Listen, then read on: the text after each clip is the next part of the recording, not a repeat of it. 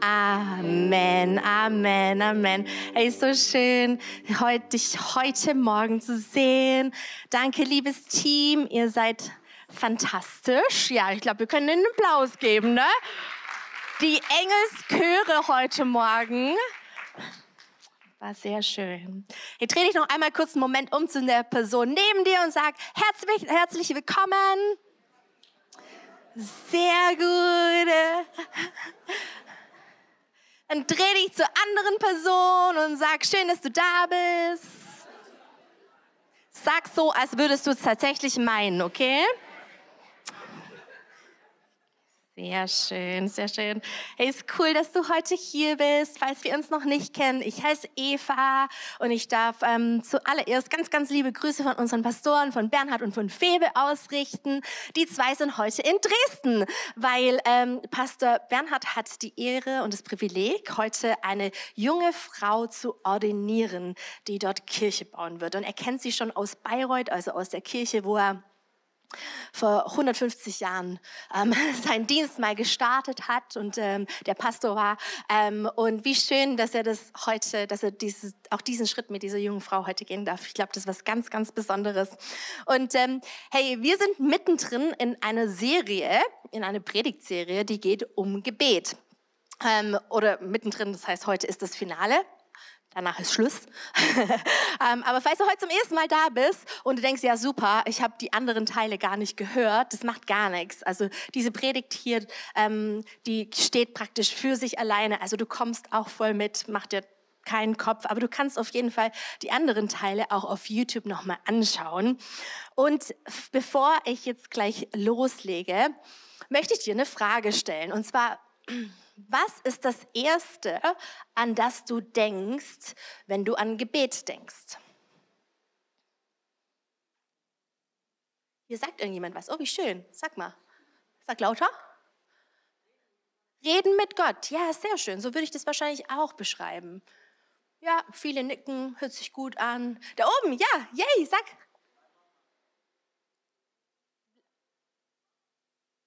Lauter? Mama? Ja, man kommt wie zu seinem Elternteil. Okay, das mag ich auch. Sehr schön, man kommt zu seinem Elternteil. Schön. Das finde ich toll. Ähm, ich habe ein Buch gelesen vor kurzem. Und ähm, dieses Buch heißt Eine Einladung zum Gebet. Gottes Herz steht allen offen. Eine Einladung zum Gebet. Gottes Herz steht allen offen. Und der Schreiber, der heißt ähm, entweder Richard Foster oder Richard Foster, I don't know, ähm, der hat Gebet richtig, richtig schön beschrieben. Und ich habe gedacht, ich lese uns das mal vor. Und ähm, wir haben, falls du vorgelesen haben möchtest, dann kannst du die Augen zumachen und zuhören. Oder du kannst auf dem Screen mitlesen, weil wir haben es auf jeden Fall auch auf den Slides. Und da heißt es, viel zu lange schon sind wir in einem Fernland gewesen, in einem Land des Lärms, der Hetze und der Massen, in einem Land, wo man nach oben greift und nach unten tritt, wo man schubst und gestoßen wird, in einem Land der Frustration, der Angst und der Einschüchterung. Und dann heißt er uns willkommen nach Hause, wo man fröhlich ist und wo der Frieden wohnt. Zu Hause, wo Freundschaft, Gemeinschaft und Offenheit ist. Zu Hause, wo man sich angenommen weiß und wo man Bestätigung findet. Er lädt uns ein in das Wohnzimmer seines Herzens, wo wir unsere alten Hausschuhe anziehen und mit anderen erzählen können. Er lädt uns in die Küche seiner Freundschaft ein, wo wir am Tisch miteinander plaudern und es uns gut gehen lassen. Er lädt uns in das Esszimmer seiner Kraft ein, wo wir nach Herzenslust schlemmen können. Und er lädt uns in das Arbeitszimmer seiner Weisheit ein, wo wir lernen können, wo wir wachsen und uns ausstrecken und all die Fragen stellen, die wir wollen. Er lädt uns an die Werkbank seines Einfallsreichtums ein, wo wir seine Mitarbeiter sein können, wo wir miteinander arbeiten und Ergebnisse mitbestimmen. Er lädt uns ein in das Schlafzimmer seiner Ruhe, wo wir neuen Frieden finden das ist auch der Ort tiefster Intimität, wo wir bis ins Tiefste erkennen und erkannt werden. Und der Schlüssel zu diesem Zuhause, zum Herzen Gottes ist das Gebet.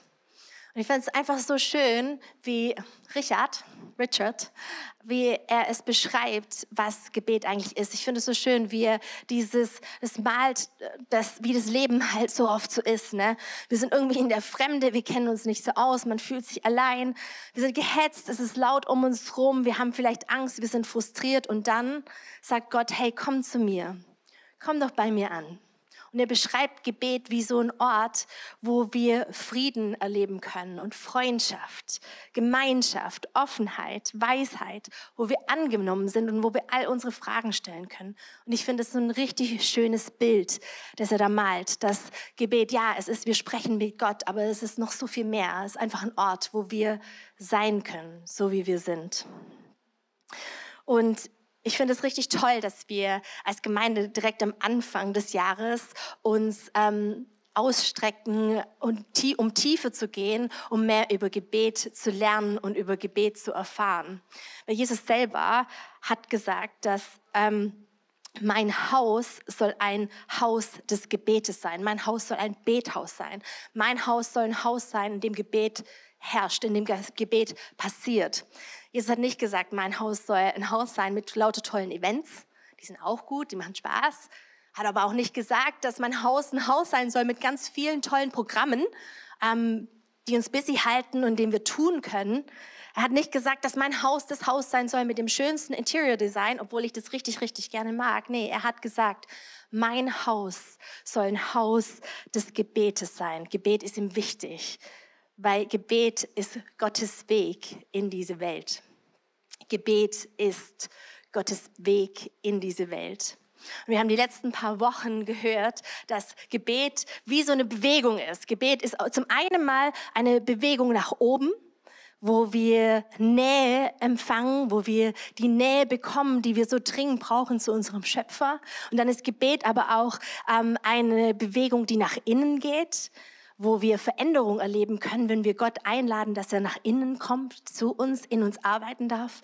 Aber dann ähm, ist Gebet aber noch eine weitere Bewegung. Und zwar Gebet ist auch eine Bewegung nach außen nach außen, weil Gebet unser Umfeld verändern kann. Gebet etwas ist, womit Veränderung passiert in unser, in dem Leben von unseren Freunden und Familien, in unseren Nachbarschaften, vielleicht bei Leuten, die wir noch gar nicht kennen. Gebet ist eine Bewegung nach außen. Und genau darüber möchte ich heute Morgen mit uns sprechen. Hast du irgendwann mal schon mal diese Frage gehört? Ähm, wenn Gott alle deine Gebete erhören würde, würde das deine Welt verändern oder würde es die Welt verändern? Wenn Gott alle deine Gebete erhören würde, würde es deine Welt verändern oder würde es die Welt verändern? Und wenn du so bist wie ich, dann ist jedes Mal, wenn du diese Frage hörst, dann geht es dir so, oh oh, wie viele egoistische Gebete habe ich diese Woche schon ähm, gesprochen? Dann gehe ich so zurück in meinem inneren Ich und überlege mir, für was habe ich gebetet. Also ich habe auf jeden Fall, bete ich mindestens einmal dafür, dass ich noch pünktlich zu einem Termin komme, obwohl ich schon fünf Minuten zu spät, also fünf Minuten nachdem der Termin angefangen hat, aus dem Haus gehe. Es ist auf jeden Fall ein Gebet, das ich jede Woche mache. Ich bete hundertprozentig auch dafür, dass ich irgendwo Geld finde, weil ich mir irgendwas kaufen will, was schön wäre, aber unnötig wäre, wie zum Beispiel ein Peloton oder, keine Ahnung, ein toller Urlaub oder irgendwas. Ähm, es dir vielleicht auch so? Ja, ja genau. Ähm, und diese Selbstreflexion, die ist auf jeden Fall gut, ist ja immer gut, sich selber zu checken. Aber was dir so geht wie mir, dann ähm, ich möchte dich einfach jetzt gerade auch ermutigen oder beruhigen. Wenn du Gebete betest für dich selber, also ein bittendes Gebet für dich selber, das ist vollkommen okay. Und wir wären eigentlich sogar richtig dumm, wenn wir es nicht machen würden, weil so ein bittendes Gebet, das ist unglaublich wichtig, weil wir stehen ja in einer konstanten Abhängigkeit zu Gott. Wir brauchen ständig etwas von ihm. Ich meine, er ist der Schöpfer der Welt. Würden wir nicht mit jeder Kleinigkeit zu ihm geben, dann wären wären wir dumm. Also bittende Gebete für seine Weisheit, für seine Versorgung, für Wunder ähm, ist nicht egoistisch, sondern ist sogar richtig smart. Also mach gerne weiter dafür, mach gerne weiter damit. Ähm, aber ähm, jedes Gebet, also egal wie groß es ist, ob es geflüstert wird, ob es frustriert ist, ob es genörgelt ist, ob es laut ist oder ob es leise ist, ist ganz egal, was du betest und wie du betest, jedes Gebet ist unglaublich wichtig, weil am Ende des Tages kommst du mit dem, was dich beschäftigt, deinen Anliegen oder ähm, deine Sorgen, deinen Nöten, kommst du vor Gott. Das ist immer etwas Gutes. Kennst du das Phänomen, dass Hundebesitzer ähm, irgendwann mal so an, anfangen, so auszusehen wie ihre Hunde? Hast du schon mal was davon gehört? Ja, ja, ja. Okay, ich habe ein paar Bilder mitgebracht. Können wir gerade mal schauen, ob das stimmt? Ja, genau. Sehr schön. Oh, der ist süß. Super. Wer denkt, dass Pastor Bernhard auch unbedingt einen, Hund braucht? Ja? Okay, vielleicht könnt ihr ja mal ein paar Bilder raussuchen, die so aussehen. Nein, macht das bitte nicht. Unser Hund hat die längsten Beine der Welt. Also ich wäre vollkommen okay damit, wenn ich so aussehen würde, also wenn das sich irgendwie abfärben würde auf mich. Ähm, aber was ich damit eigentlich uns zeigen möchte, ist ja ganz einfach. Vielleicht kennst du das, vielleicht hast du keinen Hund, aber du hast einen besten Freund oder du hast eine Schwester oder du bist schon richtig lang mit einer Person zusammen. Und ihr braucht eigentlich gar nicht mehr miteinander reden. Ganz oft reicht schon ein Blick und ihr wisst, was die andere Person gerade denkt. Oder die Person ist nicht da und ihr wisst, dass ihr, ähm, keine Ahnung, für die Person zum Beispiel im Restaurant was zu essen bestellen könnt, weil ihr ganz genau wisst, was die Person eigentlich mag. mag. Pommes gehen immer. Kann man immer mit zu bestellen. Aber ihr kennt es, man kennt sich so gut. Man hat so viel Zeit miteinander verbracht, dass man einfach sich kennt. Man weiß, was er denkt, man weiß, was die Person mag, man weiß, wie sie sich ähm, gewisse Sachen vorstellt. Und genauso ist es mit Gott, wenn wir vor ihn kommen mit unseren Gebeten, mit unseren kleinen Gebeten, mit unseren großen Gebeten. Wir haben es gerade gehört, Gebet ist der Schlüssel zu Gottes Herz. Jedes Mal, wenn wir beten, dann geben, begeben wir uns in diesen Raum, wo wir Gott näher kennenlernen, wo wir Gott nahe kennen und wo wir Gottes Herz kennenlernen. Deshalb ähm, ja, dieses Beispiel, der Mensch sieht irgendwann mal aus wie so ein Hund oder so, ne? Aber ähm, je mehr wir beten, desto mehr werden wir Gottes Herz kennen, desto mehr werden wir widerspiegeln, wer er ist. Und ähm, im Alten Testament gibt es eine Person, bei der dieses Widerspiegeln, weil sie so viel Zeit mit Gott verbracht hat, ähm, richtig, richtig krass gewesen ist. Und zwar ist es Mose. Und ihr müsst euch vorstellen, habt bestimmt schon mal von Mose gehört, aber Mose ist der Typ, der das Volk Israel aus ähm, der Gef ähm, Gefangenschaft in Ägypten ähm, befreit hat. Und er hat das ganze Volk mit sich genommen. Aber auf einmal kommen da diese ähm, Ägypter, die sie jagen wollen. Und was machen die? Okay, da ist ein Meer, das Rote Meer, okay? Und was, was passiert? Okay, Gott tut ein Wunder, das Rote Meer das teilt sich, ja, okay? Und die gehen einfach, die können durch dieses Meer durchgehen, überall Wasser, nichts passiert so, ihr müsst ein bisschen zusammenrutschen, sonst geht, sonst klappt das nicht mehr, okay? Und halt mich. Ähm, aber auf jeden Fall, die können da durchschreiten. Es ist ein Wunder, dass da passiert, okay? Dann gehen sie weiter. Sie sind in der Wüste.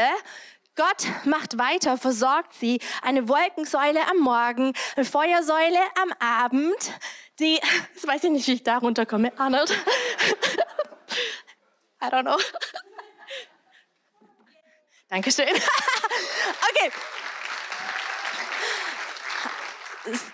Das Meer ist gespalten, sie gehen durch, sie sind auf der anderen Seite, sie gehen in das verheißene Land. Gott zeigt ihnen den Weg, den sie gehen sollen, am Tag mit der Wolkensäule, in der Nacht mit der Feuersäule. Sie werden auf wundersame Art und Weise versorgt. Es fällt buchstäblich Brot vom Himmel. Sie können es essen und was machen die Israeliten? Sie motzen.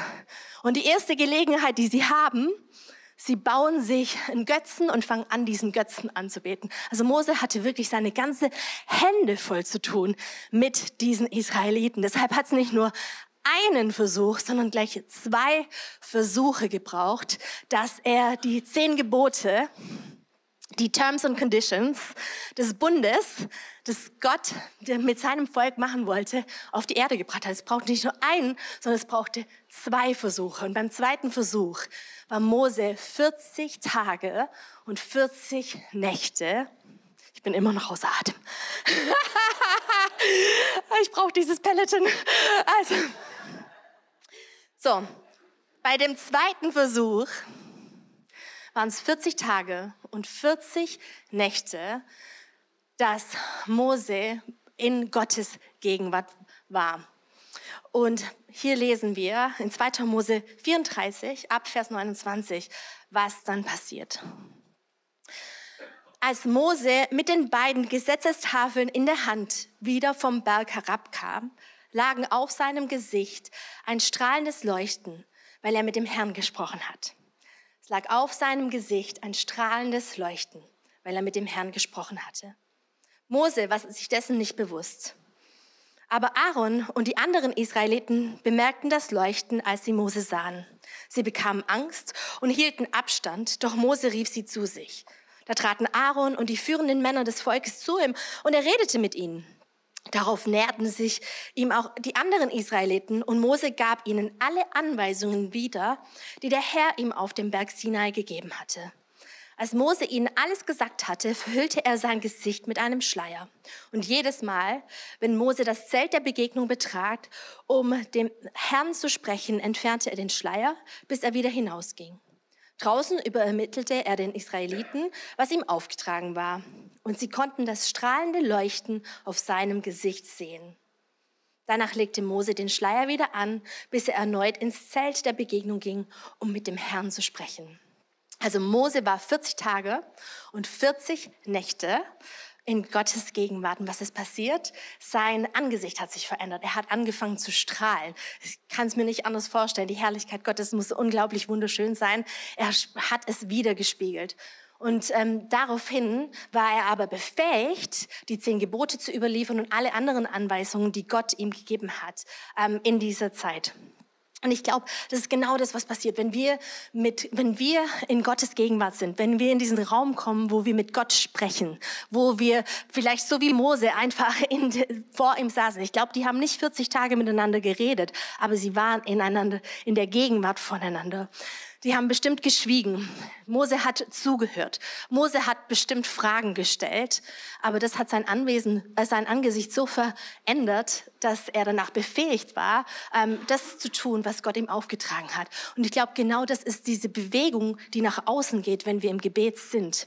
In diesem Gebets, in dieser Gebetszeit, da macht Gott etwas, das wir nicht erklären können, das übernatürlich ist. Aber Gott wird uns in dieser Zeit auch befähigen und ausrüsten, damit wir die Aufgabe, die er uns gegeben hat, in unser Umfeld, in unsere Nachbarschaft, zu unseren Freunden, in unsere Familie bringen können. Was würde wohl passieren, wenn wir das tatsächlich so wahrnehmen würden. Was würde wohl für dich und für mich, was würde sich wohl an unserem Tag verändern, wenn wir uns dessen bewusst wären, dass, hey, wenn wir Zeit mit Gott verbringen, dass da eine Veränderung in uns und an uns passiert, dass wir seinen Willen auf dieser Erde tun können. Was würde sich wohl verändern? Ich glaube, das Wichtigste, was sich verändern würde, wäre, dass unser Alltag auf einmal nicht mehr alltäglich wäre. Unser Alltag könnte gar nicht mehr alltäglich sein, weil, naja, wenn man sich mal überlegt, der Alltag, der hat ja so eine schlechte, ähm, so einen schlechten Ruf. Unser Alltag ist eher sowas, was man da denkt man, es ist was Lästiges, es ist was ganz Gewöhnliches, anstrengend, es ist grau. Wir assoziieren unseren Alltag mit so Dingen wie Schule, Uni, Arbeit, Haushalt, Arzttermin, Werkstatt, vielleicht noch ein paar soziale Verpflichtungen. Das sind so die Dinge, die eigentlich unseren Alltag prägen. Aber wenn wir ganz ehrlich sind und wenn wir uns mal überlegen, dann ist mehr als 95 Prozent eine Statistik eine Statistik, meine Statistik, ich weiß nicht, ob das stimmt, aber wenn wir uns überlegen, die meiste Zeit unseres Lebens, die besteht einfach aus Alltag. Und würden wir uns den Alltag wegwünschen, dann wäre da gar nicht mehr so viel übrig. Und ich glaube, wir würden auch richtig, richtig viele Chancen verpassen, dass Gott eine Bewegung nach außen durch unser Leben macht, dass irgendetwas passiert, eine Veränderung in unser Umfeld kommt. Weil wenn man sich denkt, wenn man darüber nachdenkt, wo Gott Wunder tut, dann würden wir wahrscheinlich sagen, hey, bei irgendeinem christlichen Event, vielleicht irgendwo, ähm, keine Ahnung, am Sonntag im Gottesdienst, wenn wir im Worship stehen. Ja, hundertprozentig, Gott tut da unglaubliche Dinge, aber würde er gar nichts tun an unserem Alltag, dann wäre ganz, ganz, ganz viel Zeit von unserer Zeit verschwendete Zeit. mit Gott, wenn wir mit Gott leben und im Gebet sind, dann wird unser Alltag auf einmal nicht mehr alltäglich. Ich habe eine, einen Kommentar ähm, zu dieser Bibelstelle gelesen von David Gutzig, den mag ich richtig, richtig gerne. Und er sagt, es ist wahr, dass ein Leben mit Gott Auswirkungen auf das äußere Erscheinungsbild hat, insbesondere auf das Gesicht. Hört gut zu. Der Friede, die Freude, die Liebe und die Güte Gottes sollten auf das Gesicht diesjenigen, der Jesus nachfolgt, sichtbar sein.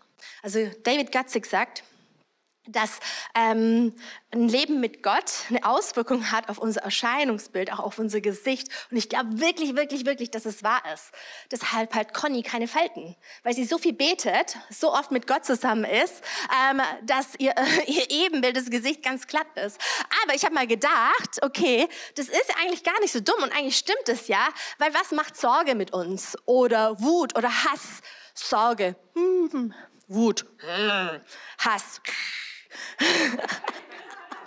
Und im Gegenteil, Friede, Freude, Liebe, I don't know, macht selber. Aber ihr wisst schon, was ich meine. Unser Gesicht hat auf einmal eine ganz andere Auswirkung. Deshalb ist mein Punkt eins und der einzige Punkt, den ich in dieser Predigt habe, ist Pray more, Botox less.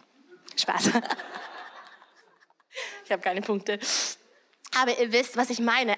Aber ich muss sagen, an dieser Stelle ich ähm, widerspreche David Gatzig normalerweise nicht so oft, aber an dieser Stelle schon, weil ich glaube einfach nicht, dass diese Auswirkung sich beschränkt auf unser Gesicht. Ich glaube, diese Auswirkung, die, die geht viel weiter, die geht in unser Umfeld. Es gibt, wird eine Veränderung geben ähm, in unserem Alltag und die Leute, die wir treffen. In Römer 12, Vers 1 heißt es, paraphrasiert, habe ich auswendig gelernt, ich kann das nicht sagen, ich will mal sagen paraphrasiert, aber das stimmt nicht. Also paraphrasiert aus The Message Bible ähm, habe ich übersetzt, weil es so, so eine schöne Übersetzung ist. Und da heißt es, nimm also dein alltägliches, gewöhnliches Leben, dein Leben dein Schlafen, dein Essen, dein zur Arbeit gehen, dein Leben leben und lege es als Opfergabe vor Gott. Das Beste, was du für Gott tun kannst, ist das anzunehmen, was Gott für dich tun will.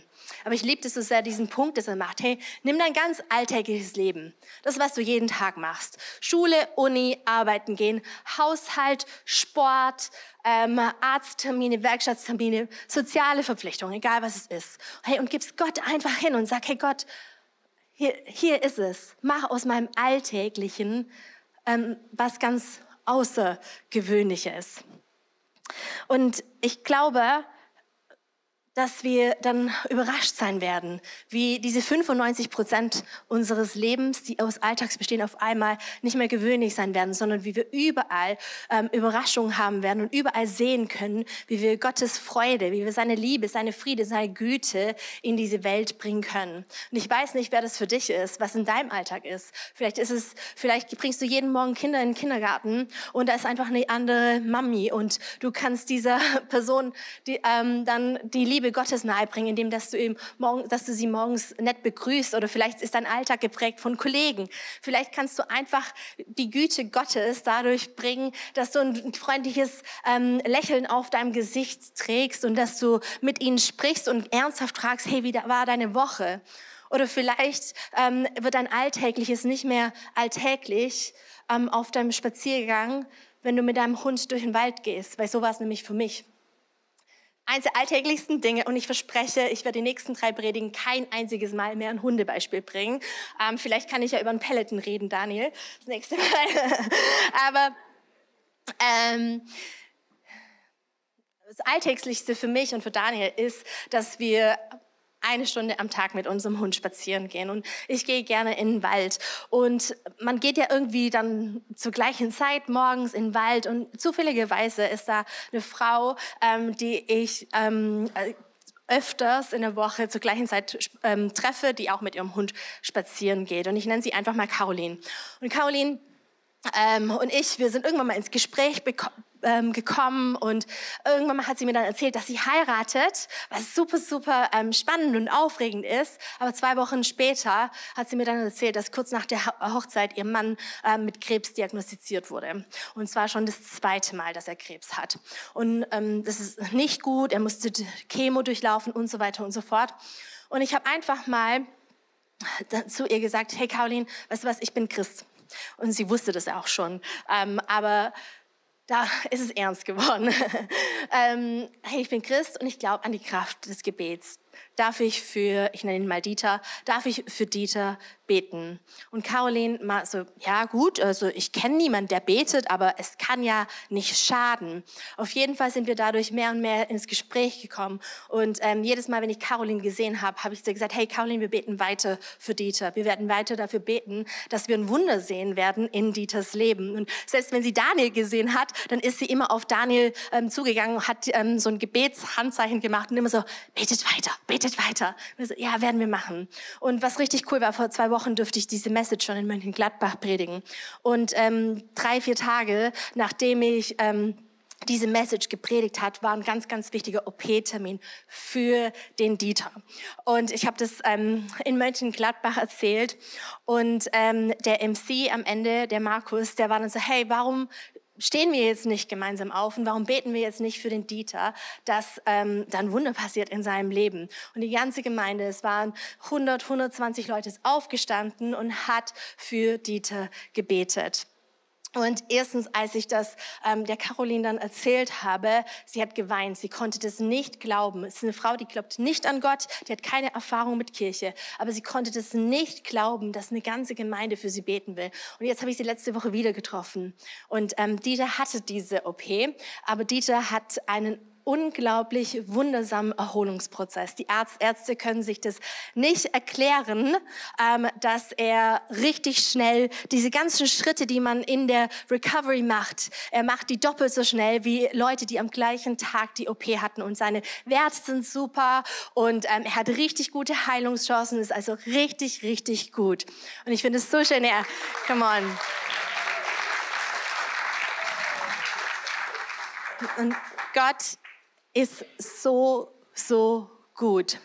Und ich möchte dich an dieser Stelle, und ich werde es nachher aber nochmal sagen, deine Gebete sind so, so kraftvoll.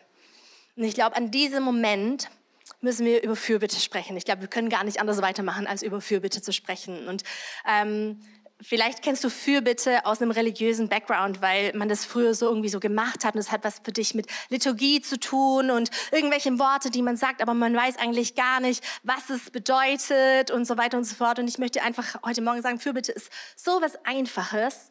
Fürbitte ist einfach, du betest oder du bittest für eine andere Person. Du stehst für eine andere Person ein. Du betest für eine andere Person. Es ist nicht mehr komplex oder kompliziert wie das. Du bringst eine andere Person, deren Herausforderungen, deren Probleme, deren Leben vor Gott. So simpel. Irgendeine smarte Person, ich weiß nicht mehr wer, ähm, wahrscheinlich war es mein Mann, schreibt ruhig, Daniel Bataro hat mal gesagt, ähm, hat mal gesagt, dass ähm, Fürbitte die großzügigste Art und Weise des Gebets ist. Weil bei Fürbitte, da geht es ja nicht darum, dass ich bete, dass ich Versorgung, Versorgung erlebe oder und so weiter und so fort, sondern bei Fürbitte, da geht es rein um eine andere Person und um das Anliegen von einem Menschen, den wir vielleicht getroffen haben in unserem Leben, den wir kennen, aber vielleicht auch um eine Person so wie Dieter, den wir den noch niemand getroffen hat, für den wir als Gemeinde gebetet haben oder vielleicht irgendjemand am anderen Ende der Welt, für die wir beten können. Und ich finde es auch so ein kraftvolles Ding, dass Fürbitte ähm, ein Gebet ist, wo ich Menschen berühren kann, ohne dass ich sie vielleicht jemals hier auf der Erde treffen werde, wo ich für die einstehen kann und für die bitten kann. Und ich finde, es ist unglaublich kraftvoll, ähm, wenn wir für jemanden anderen ähm, beten. Und Fürbitte in Aktion das sieht für mich, ähm, das ist für mich so diese ultimative Bewegung nach außen.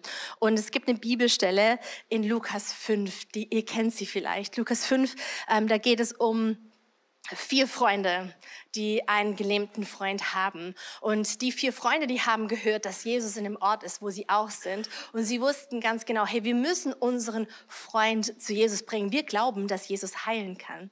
Ähm, haben aber auch andere Leute davon gehört, dass Jesus da ist. Und als die vier Freunde mit ihrem äh, gelähmten Freund, der da auf der Matte liegt, als sie da ankommen vor dem Haus, die können nicht mal zum Eingang gehen, weil so viele Menschen da sind, die alle von Jesus hören wollen. Die wollen, dass Jesus für sie beten.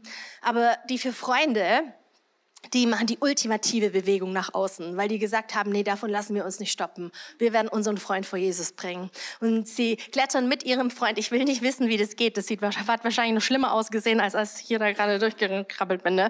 Da sind die, ähm, die haben ihre Freunde genommen, sind auf das Dach, haben das Dach abgedeckt und lassen ihren Freund direkt vor Jesus Füße, also den, den Raum durch, lasse ihn vor Jesus Füße. Und Jesus sieht den Mann und was sagt er? Er sagt, in Lukas 5, Vers 20, als Jesus ihren Glauben sah, sagte er zu dem Mann, zu dem Gelähmten, mein Freund, deine Sünden sind dir vergeben. Er sah den Glauben der Freunde, den Glauben der Menschen, die Fürbitte getan haben und sagt, deshalb bist du geheilt. Deine Sünden werden dir vergeben sein. Ein bisschen weiter lesen wir davon, dass der Mensch geheilt wird und Jesus zu ihm sagt, steh auf, nimm deine Matte und geh. Und er tut es. Also ein Wunder passiert. Aber ich finde, das hier ist Fürbitte in Aktion. So sieht Fürbitte tatsächlich aus. Ist, dass du jemanden vor Jesus Füßen bringst. Das ist diese Bewegung nach außen.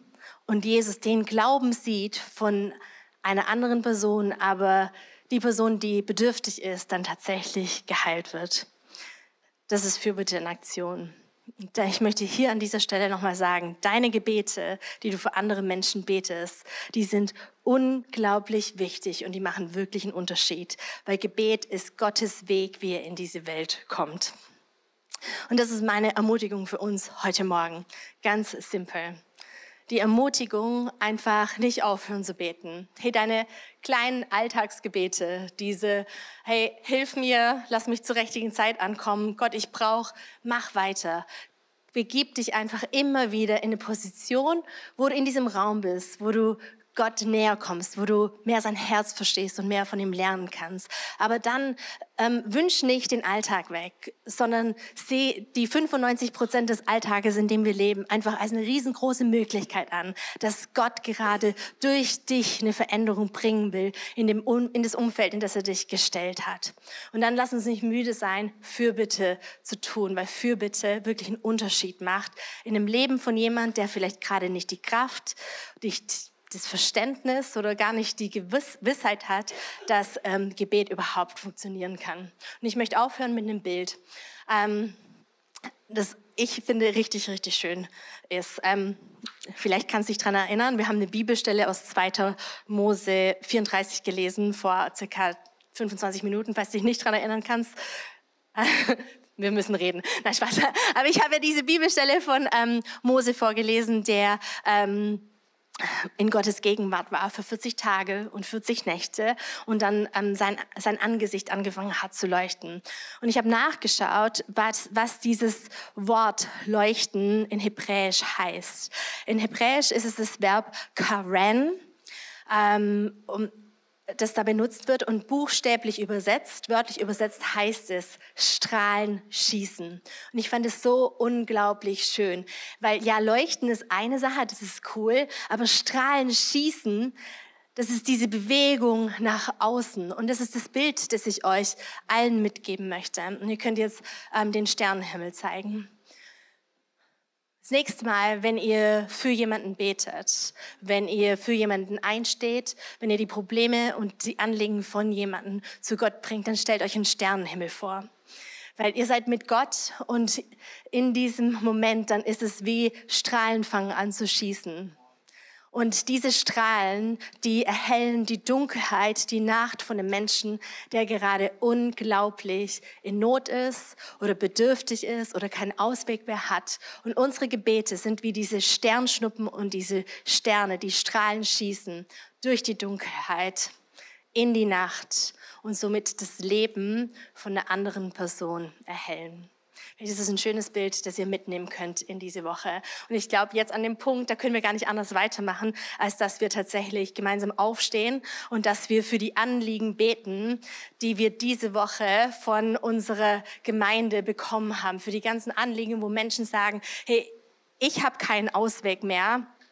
Ich brauche Hilfe, ich brauche Gottes Eingreifen. Und ich werde uns jetzt gleich die Punkte vorlesen. Es sind einige Leute, die hier für Gebet ähm, bitten und wir dürfen heute diese Sternschnuppen, wir dürfen heute Licht in ihre Dunkelheit bringen durch unsere Gebete. Deshalb, ich möchte dich einfach verbitten, auch wenn es normalerweise nicht was ist, was du machst, ähm, ich möchte dich einfach bitten, jetzt gleich wirklich einzustehen für die Leute.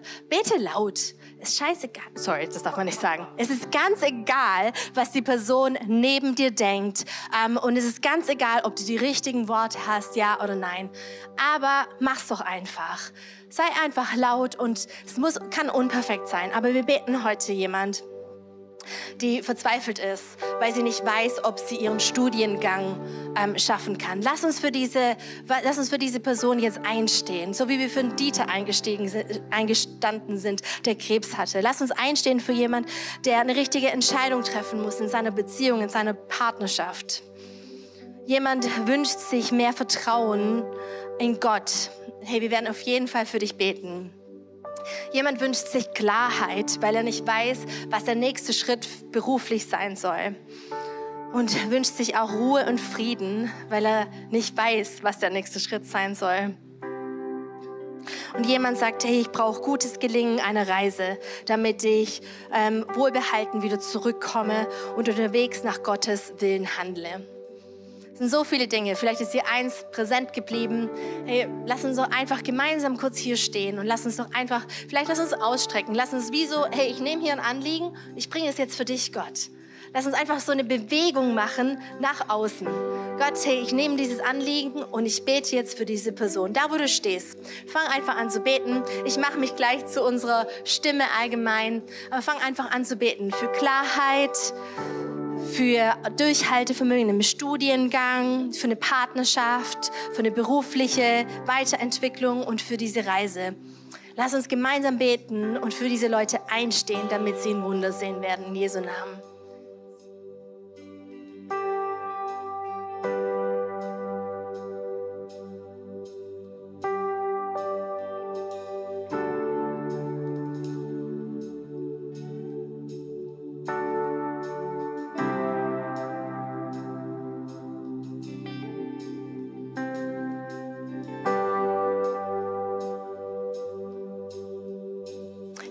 Danke, dass wir die Ehre und das Privileg haben, dass wir als einfache Menschen vor den Schöpfer der, der Welt, vor den Schöpfer der Himmel und der Erde kommen dürfen. Gott, danke, dass wir dir mit jedem Problem begegnen dürfen. Gott, wir beten jetzt für unsere Freunde, für unsere Brüder und für unsere Schwester, die hier in aussichtslosen Situationen manchmal sind oder die nicht wissen, wie es weitergehen soll. Gott, wir bitten den, wir bitten dich, dass du wirklich jetzt in diesem Moment ähm, Licht in ihr Dunkel bringst. Gott, wir bitten dich wirklich, dass da, wo sie glauben, dass es keinen Ausweg gibt, dass da jetzt eine Tür aufgehen wird und sie einfach durchmarschieren können, dass eine Tür sein wird, die von niemand mehr verschlossen werden kann, weil du sie öffnest. Gott, ich bitte dich für die Person, die in der Beziehung ist, aber nicht weiß, wie es weitergeht. Gott, ich bitte dich für deinen unglaublichen Frieden und auch, dass du sie leitest in diese Situation, dass du ganz klar zu ihnen sprichst. Gott, wir bitten dich für die Person, die ähm, in Beruf, beruflich einfach nicht weiß, wie es weitergeht. Gott, dass sie einfach weiß, dass du ihr Versorger bist. Gott, dass du aber auch die Person bist, die sie ähm, in zur richtigen Zeit an den richtigen Ort stellen wird. Weil Promotion kommt von dir, Jesus, und das glauben wir. Du wirst diesen nächsten Schritt schon vorbereiten und die Person, wir beten dafür, dass sie so überrascht sein wird, wie perfekt der nächste Schritt für sie sein wird. Und wir beten für die Person, die auf Reisen geht. Gott, was auch immer das für eine Reise ist. Wir beten für Schutz, wir beten für Versorgung, wir beten dafür, dass du ganz klar zu dieser Person sprechen willst. Wir bitten dich, dass sie Wunder und Abenteuer mit dir erlebt in Jesu Namen. Gott, und ich bete für jeden einzelne Person, die heute hier ist und die irgendetwas hat, die irgendein Anliegen hat, irgendeine Not hat. Im Namen von Jesus, du siehst es. Du weißt, was jeder einzelne von uns braucht. Gott, ich spreche Heilung aus im Namen von Jesus. Ich spreche Heilung aus über jeden einzelnen Körper, der hier ist. Gott, ich bitte dich dafür, dass göttliche Ordnung hergestellt wird, vom Kopf bis zum Fuß. Gott, ich bitte dich, da wo Hormone nicht so sind, wie sie sein sollen, im Namen von Jesus, ich spreche, ich spreche jetzt zu diesen Hormonen, göttliche Ordnung im Namen von Jesus. Gott, ich bitte dich für jeden, der Freunde oder Familie hat, die an Krebs leiden, im Namen von Jesus. Wir bitten auch da, dass du Wunder tust, so wie nur du sie tun kannst. Gott, wir wissen, für dich ist nichts unmöglich im Namen von Jesus. Und ich bete für jede Person, die sich gerade so fühlt wie, ich weiß nicht, was der nächste Schritt ist. Ich weiß nicht, wo ich hingehen soll. Gott, ich bitte dich, dass Licht in die Dunkelheit kommen wird. Gott, ich bitte dich, dass du Freunde schicken wirst, die ihnen helfen werden, ihren nächsten, den nächsten Schritt auf den, auf den nächsten ähm, Pfad zu stellen und die geholfen werden und getragen werden durch die Gebete deiner Gemeinde. Gott, ich danke dir so sehr dafür, dass du ein Gott bist, der uns sieht und der uns hört, der uns liebt und der wirklich nur Gutes für uns im Sinn hat. Im Namen von Jesus. Amen. Amen.